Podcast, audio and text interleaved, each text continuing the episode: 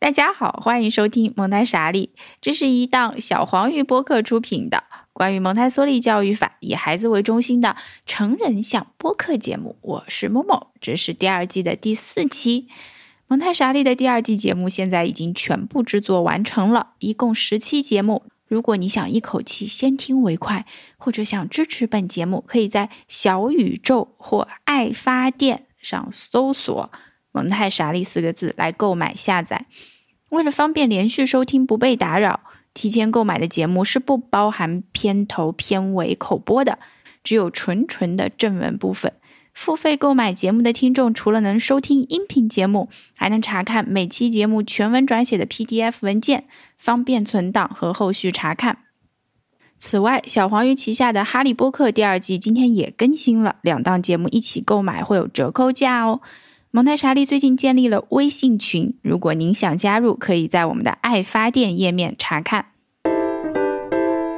第四期，帮助我让我自己做，谈的是关于三到六岁孩子的独立性发展。这句话，默默觉得标题已经说明了一切哈。但是我们一期节目不能只有一句话。帮助我让我自己做这句话会在这一期节目里面不断的回想，回想重复，就是希望大家能够在面对三到六岁孩子的时候，条件反射的就能想起这句话：帮助我让我自己做，Help me to do it by myself。好，这一季蒙太傻利节目里面关于三到六岁孩子的专题呢，会有两期单口，一期呢是。今天的第四期讲的是孩子独立性的发展，还有一期是第五期讲的是孩子自律的发展。独立性和自律是没有办法完全分开的两个主题，因为我们知道，就像默默之前说的，或者也像大家能够在平时感受到的一样，孩子的所有的发展都是统合在一起的。这一期呢？默默会说，主题是偏向于孩子的独立性发展的，而下一期呢，就是孩子的自律性发展。这两者本身就有千丝万缕的关系，独立和自律都是获得自由会需要的特质。我们这里讲的独立啊，是人类在互相依存的条件下，生理、心理和精神上的一种状态，要有独立的身体、独立的人格。独立和孤僻是不一样的，因为有的时候默默会注意到，人们在用“独立”这个词，或或者他会说这样的话，他会说：“哦，我觉得这个人太独立了。”哎，其实这个人他可能想表达的意思是，我觉得某某人非常的。不太合群或者比较孤僻这个意思，那就不能用独立这个词，因为独立从来没有说过有那种拒绝他人啊、拒绝他人建议啊、一意孤行、刚愎自用，最后一个人孤孤单单没有朋友、没有归属，是一个呃被社会遗弃的人，或者说跟社会毫无交流的人，不是这个意思。独立在默默看来，它是一个中性的，甚至略带褒义的这样的一个词。还有一点。独立，它不是一个天然的被赐予的东西，而是需要孩子获取的一样东西，所以我们才要帮助孩子来发展他的独立性。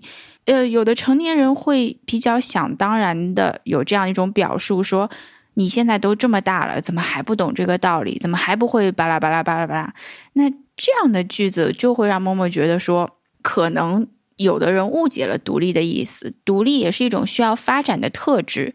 因此，它不是因为孩子时间长大了就自然而然能够获得的东西。诚然，是不是很标准的后鼻音？诚然，我们每个人都是独立的个体。我可以说，我们生而独立，生而自由。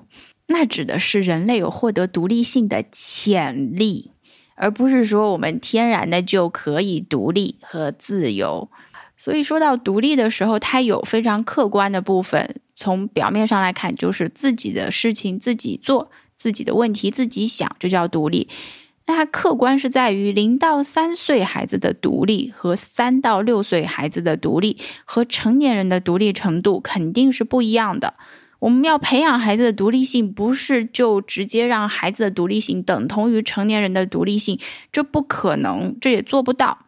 成年人有的时候会过于的把孩子当成一个成人，但是饭是要一口口吃的，年纪也是要一年一年长的。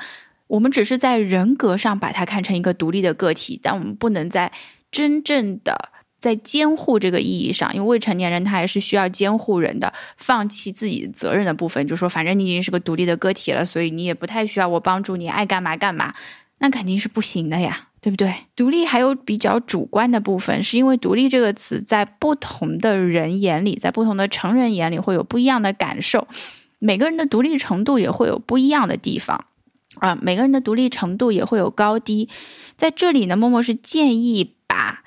在听这期节目的时候，大家把这个经济独立和人格独立要相对的分开来讲。对于成年人来说呢，他有一个独立的这个舒适范围，而且这个经济独不独立，有的时候是一种人的选择，或者说是一个个人的需求和成年后人们的相处模式。在基本的道德和法律的范围内，成年人有的时候是可以选择说我经济上不太独立的。有的人会让出一部分的独立性来获取他想要的东西，有的时候还是两个人商议的结果。现在有全职太太，有全职先生，这都是可以的。但是这是一种选择，是大家作为成年人经过自己的思考以后自己选择的道路。这和在孩子的发展阶段要帮助他发展他的独立性，这是两件事情。因为孩子长大以后，他会做什么选择，成为什么样的人，是一个未知数。我们不知道他以后的选择。即使他今天看起来很独立，他未必以后选择的道路就是一条呃非常成为一个独立的人的道路，对吧？我们只是说，在孩子的需要发展和培养独立性的阶段，一定要给他这种机会，让他来发展，保持他的这种独立的潜力。默默甚至曾经想过一种极端的情况，那就是有人家财万贯，有人权势青天，他可以有条件让孩子不挨饿、不受冻，可以让他衣来伸手、饭来张口。那这个孩子是不是就不需要发展独立性了呢？其实，在这里面就没有考虑到一个孩子的精神需求，孩子是不是可以永远在这种爱里面，这种父母对他无微不至的关照里面，坦然的接受一种依附于他人的状态呢？最近有一位女星退出娱乐圈的事情被大家都在讨论。那默默也看了一些关于她的家庭或者她和父母相处的报道。默默不能说这些报道全部都是非常客观的，就是事实。但是默默想说的一点就是，你可以看到人的独立性是从一系列的发展当中嵌入的，是人是注定要独立，要有这个独立的人格的，不然他就不能算得上是一个正常的在运转的一个人类。人在满足自己的物质和精神需求的时候，大自然就已经开启了一条独立的道路，这是一条无法拒绝的道路，开弓就没有回头箭。任凭你是什么样的人也好，不管你在什么样的阶层也好，注定就是要独立的。大家可以想一想，在零到三岁，哈，当然通过上一期的节目，其实更确切的讲，这个精神胚胎的状态在零到二岁之间。那个时候，孩子还是遵从荷尔美，我们叫内驱力的影响，所以不是他自己还没有构建出来的这个我想要独立，而是他受成长规律的驱动，就一步一步的就被被推向了这种独立的道路了。从零岁开始，他就已经在独立的道路上了。为什么这么讲呢？因为我们可以想象，一颗受精卵在子宫当中着床，它在生长的时候和母体的这种依附的关系，所以当它出生的时候剪断脐带的那一刻，就说明它跟母体在肉体上已经分离了。这是不是一种独立？接着呢，孩子他要断奶，断奶的意思是他的食物来源已经不再依赖这一单一的一个人，就是我妈。或者说有奶水的人，而是可以从环境当中摄取食物了，这是不是另外一种独立的节点？比之前的独立更进一步了。再之后，当孩子可以爬的时候，他可以用自己的身体去探索，而不用被人抱来抱去，不用等着别人来告诉他他的位置在哪里，又独立了一点。当他可以走路腾出双手的时候，他可以，他还可以拿手去摆弄各种各样的东西。呃，不用依靠另外的人来辅助他，是不是就更独立了？接着还有一点就是孩子语言的发展，默默也是从一个讲座当中让我觉得非常的醍醐灌顶。对，因为语言的发展也是在帮助孩子发展独立性。当他可以用语言明确的表达自己意思的时候，他当然比之前的状态要更独立了。所以人就是生而独立，注定独立。成年人一定要接受这一点。在孩子身上的话，我们要最好就是顺顺应天时，不要老是试图去干逆天的事，因为。这个自然规律如果在那里，我们我们只有了解规律的基础上，好好的去和这个自然的规律相处，那我觉得才是比较省力的模式。不然，这种抗争、这种消耗是对家长的一种折磨。接下来我们就要说到三到六岁最经典的一句话了，就是我们的标题：帮助我，让我自己做。嗯，这句话是蒙台梭利在和一个孩子的交流当中，孩子说出来的，然后蒙台梭利就把它写进了书里。这个孩子就说：“我不是要你替我把这个事儿做了，大概的意思。然后呢，我就需要你的是，你得教我到底怎么做这件事。所以呢，蒙台梭利就觉得这句话已经基本上完全概括了三到六岁我们成年人应该做的事情。我们要放弃一个。”控制者的角色，转而进入协助者的角角色。怎么协助呢？第一个就是要从环境的创设当中去协助，要有符合孩子尺寸的、可以操作的日常生活的工具，小扫帚呀、小拖把呀，那个孩子可以拿的小碗呐，一切都是真实的日常的工具，因为只有从最真实的日常生活当中，孩子才能够和这个环境有所连接。虽然说蒙台梭利他有设计非常令人惊艳的数学教具，但是一切的来源都来源于一个正常生活。一个没有办法生活自理的人，一个没有办法在心智上面独立的人，哪怕他是一个数学的天才，他依然很难在这个社会上面活下去。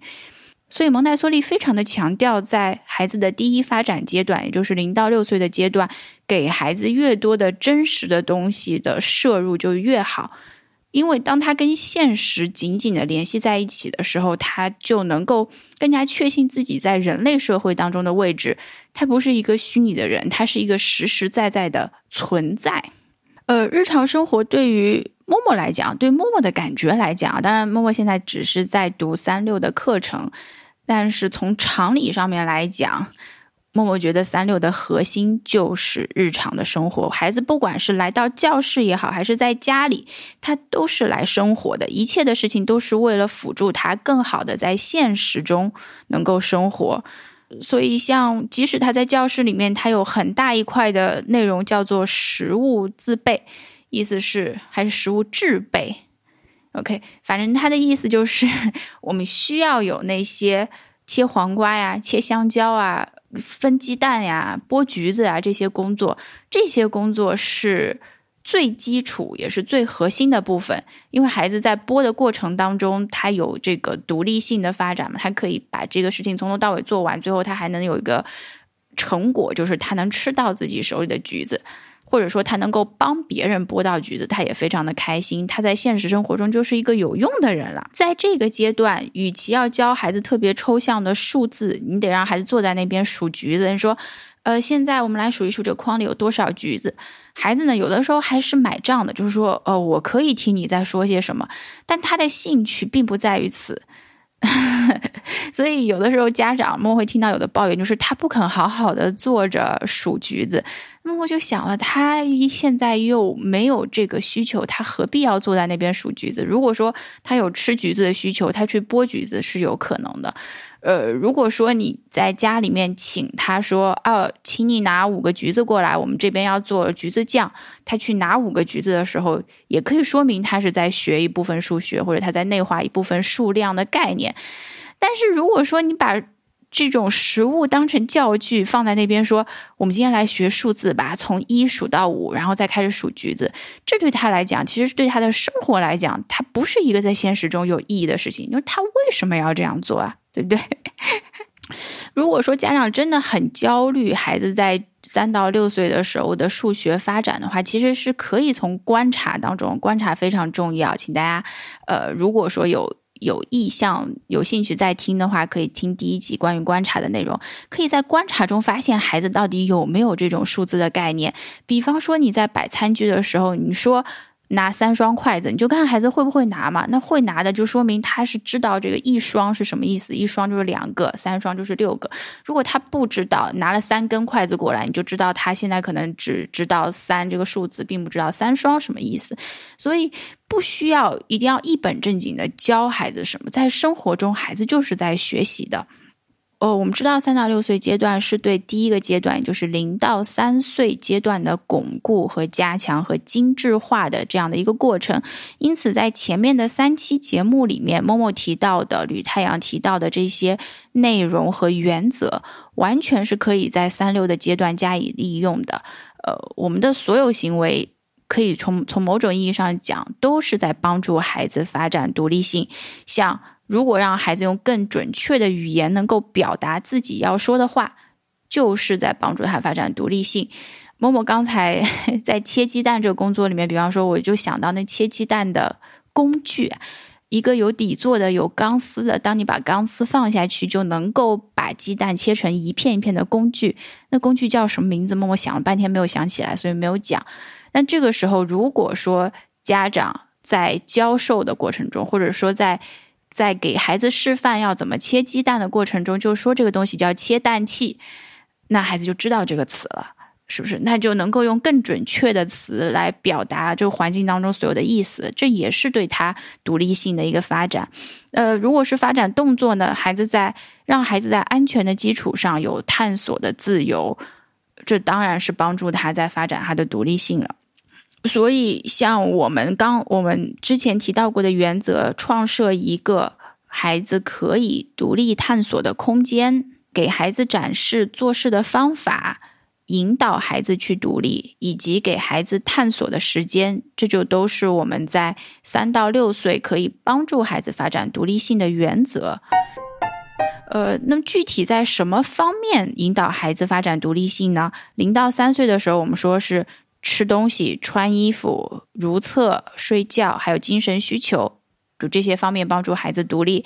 现在呢，我们到了进阶版的吃东西、穿衣服、如厕、睡觉以及精神需求，什么意思呢？现在的吃东西不仅只有一个步骤，它有好多个步骤。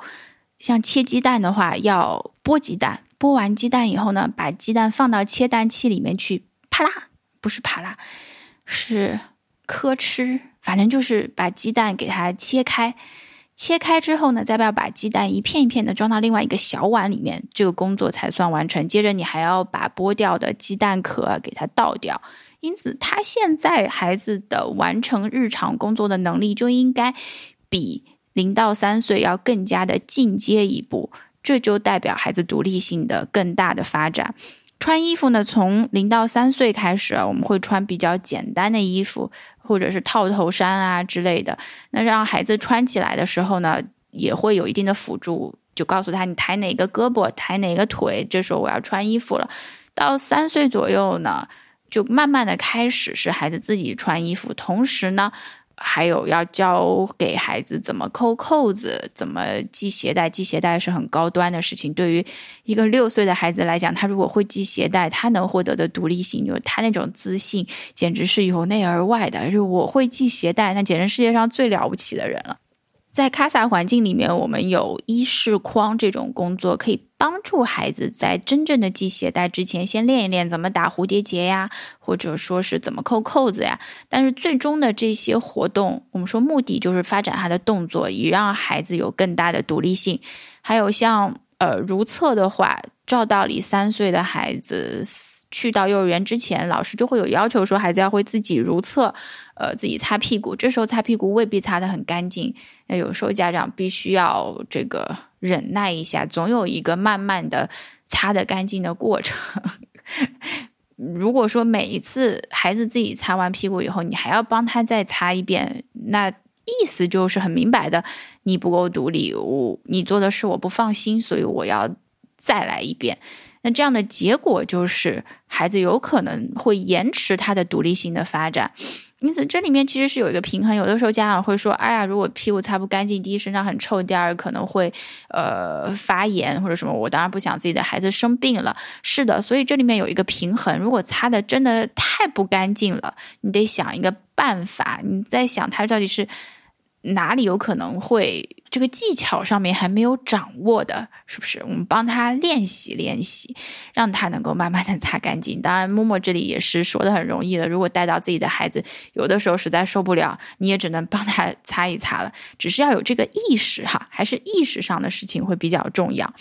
关于睡觉呢，默默是非常推荐说孩子能有自己独立的床的。这个床当然可以摆在。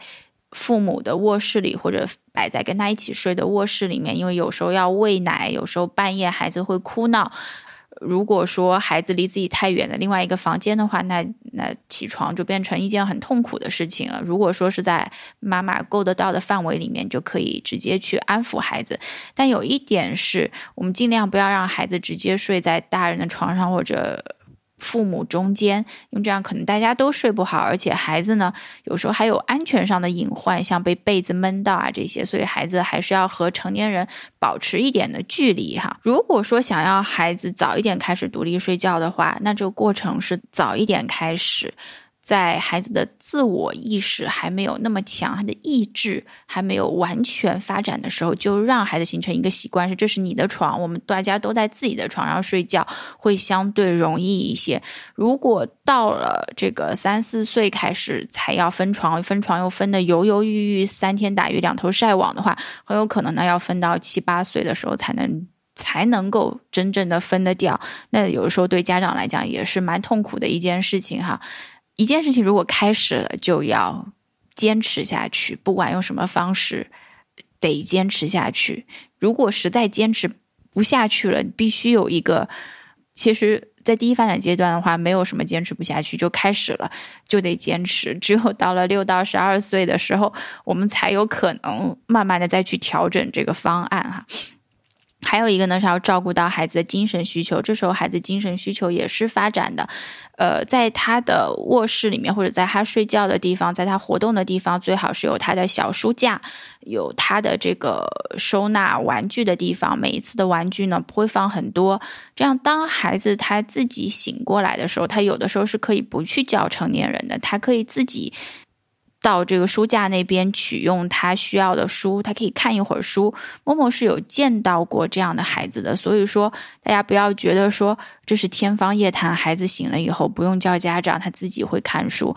呃，我们说在蒙台梭利的家庭的实践当中，某某是有见过不少的反馈的。当孩子可以有这种自自由的活动空间的时候，他是可以做到。有一阵子不寻求家长的帮助的，因为他可以自己下床啊，或者说他可以自己下这个床垫嘛，那他就可以自己去拿书了。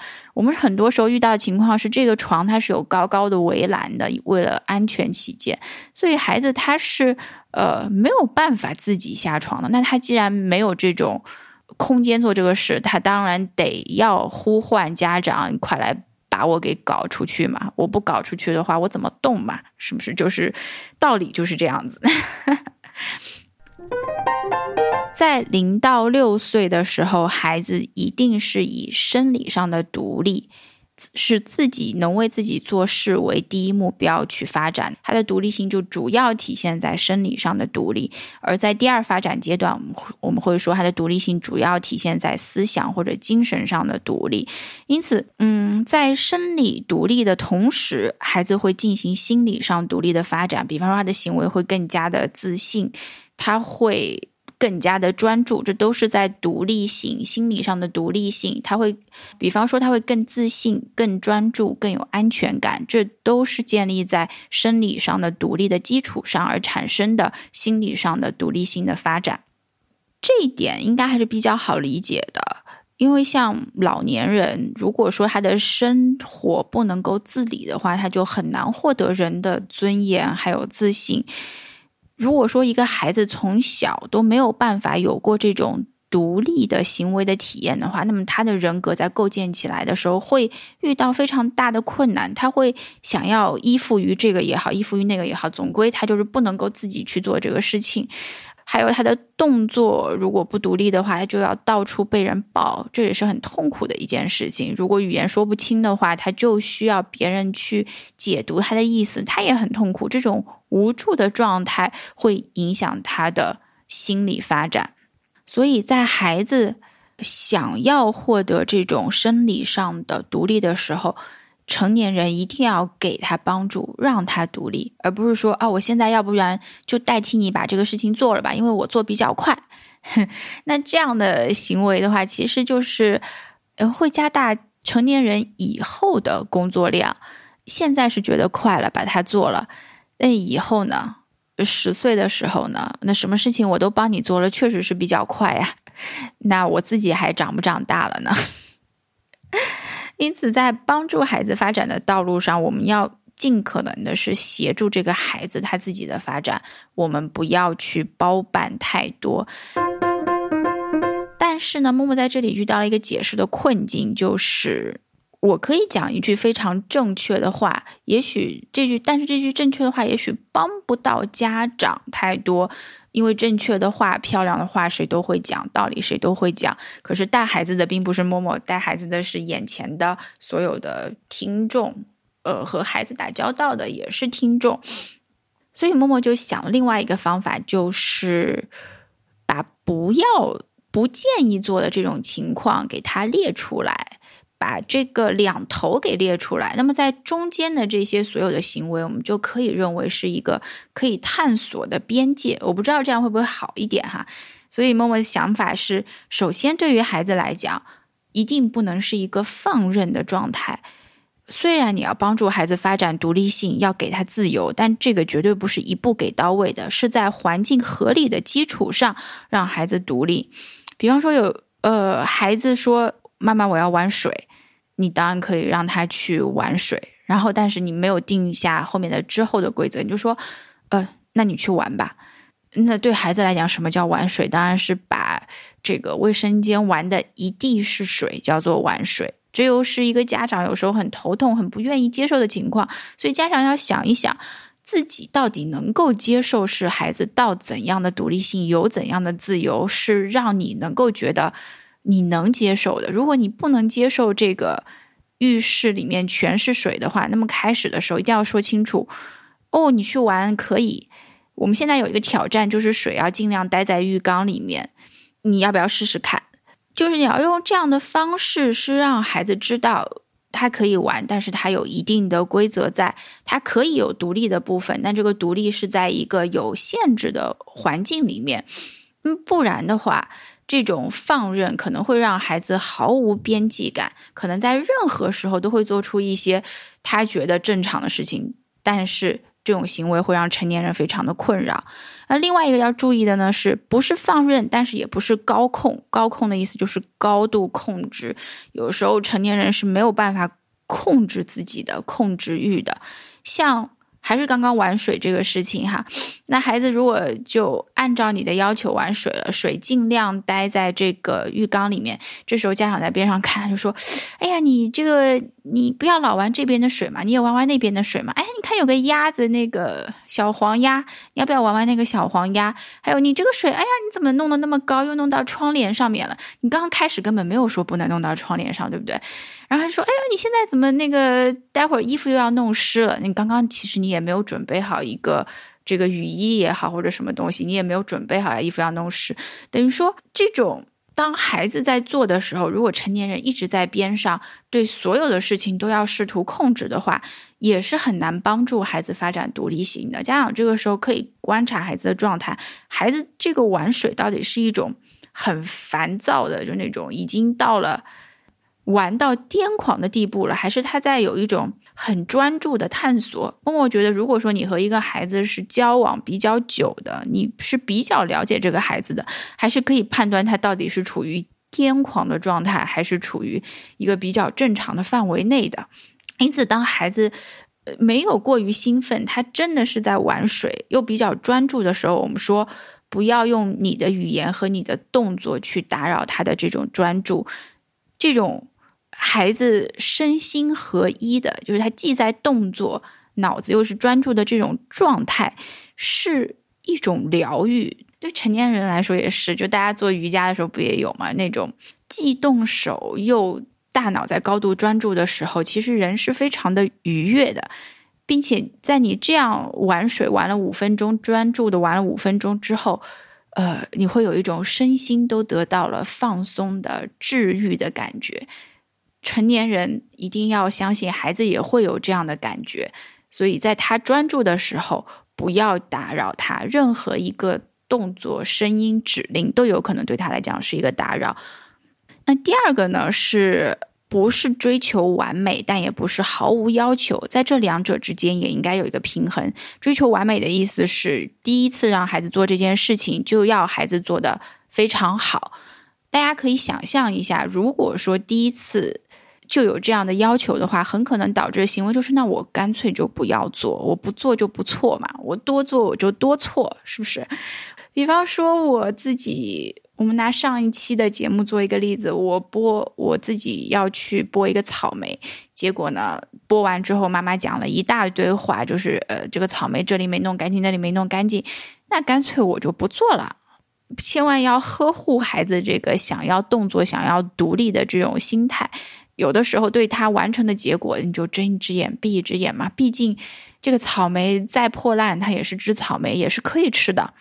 只要手是洗干净的，还是可以吃的哈，而不是毫无要求，就不是追求完美，但也不是毫无要求，就是，嗯，这里面有一个很微妙的平衡，就是你会看到他到底是怎么做这件事情的，他到底是哪一个点没有掌握。如果说他在这个摘草莓的叶子的时候，他其实已经处于一个非常分心的状态，很敷衍的状态的时候，你是可以对他的这个状态有所要求的，你会说。你看，然后再重新的，我们叫 redirect，再一次的让他的关注点在这个摘草莓这事情上面。你对他继续做这件事情还是有一些期待的。如果他要做这件事情，那要把他做到什么程度？起码他必须要是努力在做这件事情的，不然你就干脆找个台阶下，让他不要做这件事情得了。因此，在追求完美和毫无要求之间，也要有一个平衡。下面第三呢，是不是不帮忙，但也不是全帮忙。蒙台梭利有一句很经典的话，就是每一个不需要的帮助，都是孩子发展道路上的障碍、阻碍。所以我们要帮助孩子，在他需要帮助的时候。嗯，这个其实也是很奥妙了。什么叫做孩子需要帮助的？那来源于家长的观察和老师对孩子的了解。我没有办法说什么时候孩子是需要帮助，起码在他崩溃之前，在他真的抓狂倒地之前，在他大哭大吼之前，你需要能够帮助到他。但是。如果说是全帮的状态，那肯定也不行嘛。那他就会依附你，什么事情都你帮我做了，在帮和不帮之间也有一个平衡。那第四点是不是夸奖，也不是惩罚？夸奖和惩罚都不利于孩子的独立性发展。他可能会因为想要夸奖，或者因为躲避惩罚而去做一些事，做一些选择，但这些选择都不是建立在他自己。自己意志发展的基础上的，所以就没有什么独立性可言。如果说成年人想要避免这个情况的话，孩子确实做了一件很值得称赞的事情。哎，也没有很值得称赞。比方说，孩子完成了一个日常生活当中的事情，就还是拿剥草莓吧，它剥完了，那你可以说啊，剥完了，我们现在可以吃草莓了，这是一个直接的结果。或者说，哇，我刚刚注意到你剥的时候很用心，把这个叶子一片一片摘掉了，所以这颗草莓就显得特别的干净。这些话都是可以讲的，而不要用一个非常宽泛的说，哦，你真棒，哦，你怎么这么厉害？我们成年人。如果会剥草莓，即使干了这些事情，我们也不会得到这样的夸奖。所以，对于孩子来讲，他也不需要这样的夸奖，他只要有一个事实上的肯定，或者对他过程的肯定，就已经很好了。那惩罚呢？嗯，默默觉得说，出于希望能够鼓励孩子继续去做的这样的一个心态，只要他不是故意的在闹脾气，默默觉得是这个完全就是家长可以耐心的去等待，或者说。过一阵子，你再把他要做的事情再做一遍的事情，只是自己稍微的累了一些，是这样子的一个情形。那如果说是孩子因为发脾气而做的一些事情的话，需要等他的这个脾气过了以后，你们才能够再去处理这个事情。有情绪在的时候，处理不了任何事情。这时候孩子权利就是在他的情绪上了。我们成年人没有办法在这个时候再跟他讲道理也好，做什么事情也好，等他情绪过去了，说那我们一起来收拾这个事情吧。现在你要做什么，就给这样的指令就行了。而惩罚呢，其实就变得有一些多余。因为如果这个事情已经过去了，他的情绪已经过去了，他其实是不需要一个惩罚再去加重他的对情绪的这种感知的。我们说，记忆很多时候是跟情绪在一起的。那如果说他这个时候情绪还没有过去，你打了他，只会记得你打了他，他也不记得到底是因为什么事情。从小，呃，他可能最后留下的印象就是从小我爸打我，也不知道是因为什么事情。那我们为了避免孩子有这样的表述，我们还是少。这样直接的使用暴力的方式解决问题比较好。那还有一点呢，是不是全选择，也不是没得选。全选择就是让孩子在生活中每时每刻都做一些选择。我们知道做选择是一件很耗费心力的事情，不管是多小的事情，要做选择就是要耗费心力的。这就是为什么。有的人虽然有钱买很多的衣服，但是他会买很多相同款式的或者简单的衣服，因为他不想在这种选择上再耗费他的任何精力了。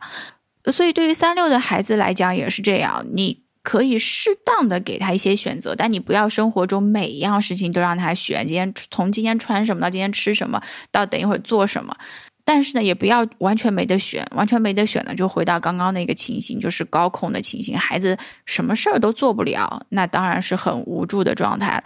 在选和不选中间，一天如果有一两次的机会让他选，或者说，呃，难得有的事情，也不能说难得，一天有一两次的机会让他做那种简单的小选择。哎呀，我们今天是吃，哎，我们今天是吃这个糖啊，还是吃那个糖啊？选一个。或者说，我们今天到底吃为什么还是吃呢？好，那你今天穿什么东西啊？有一两个这样的选择就很好了，因为慢慢的孩子的选择能力是可以上来的，他独立了，他就可以有更多的选择。那目前为止，可能以不要伤害到孩子这种心力为标准，我们去判断一天要让让孩子做多少次选择。OK，呃，最后一点培养孩子的独立性呢，其实是一个很奥妙的问题，就是关于孩子的热还是冷、饥饿还是饱。一般来讲，默默观察到，在六岁之前，家长会非常非常的关注孩子的冷热，还有饿还是饱，这是可以理解的，因为这是一个孩子基本需求。但是，既然是要培养孩子的独立性了，慢慢慢慢的，尤其是在三到六岁这个阶段，家长是要慢慢放手的。一开始的时候，他可以选择的是，你今天如果今天天气冷，孩子出去的时候执意不肯穿衣服，不肯穿厚的衣服，因为他觉得这件衣服好看，那你就说现在天是挺冷的，这样吧，你可以选这件羽绒衣还是那件羽绒衣，我们一定要穿羽绒衣出去。如果说，这个家里面只有一件羽绒衣，你又非要他穿不可，那么就说，宝贝，这件事情我们没得选，因为天很冷，我要对你的身体负责任，所以请你穿这一件吧。然后你出去了，我们再你再拿别的事情去让他选。如果没得选的事情，你就不要跟他选了，对不对？或者说，你可以转移一下他的注意力呀，就说，哎呀，那个你要是能快点穿好衣服，我们出去就可以玩雪啦。呃，用别的事情去。转移他的注意力，不要纠结在这个穿不穿衣服上面了。那喝水这个事情呢，就更加了。有的时候，这个孩子到底渴不渴，是需要他自己来判定的事情。但你可以有一些提示，比方说，哎，你现在有没有觉得嘴巴很干？或者你现在有没有觉得嘴唇裂开了，有点难受？我们喝点水吧，然后你可以自己很爱喝水的样子。如果你爱喝水，孩子当然也会学你的样爱喝水。如果你本身一天的工作里面都不喝水，你也不能指望看到孩子的时候，他突然就说：“哦，妈妈，我要喝水，我每隔两个小时要喝一次水，一天要喝够一千八百毫升的水。”这是没没有可能的事情嘛。所以我们在生活中呢，呃，一边是高的理想，但一边是现实。我们可能就取它的平均值，是一条比较中间的道路。只要不在这个极端，也不在那个极端，我们会有一个非常大的自由度，跟孩子一起共同度过这个美好的三到六岁的阶段。孩子在获得越来越大的独立性的同时，他会更加的自信，他会体验到一种他从前没有体验过的自由。但是在有自由的同时，另一项另一个内容也就开始逐渐的在他的人生中出现了，那就是责任和限制。做人就是这样，没有没有限制的，不用负责任的自由。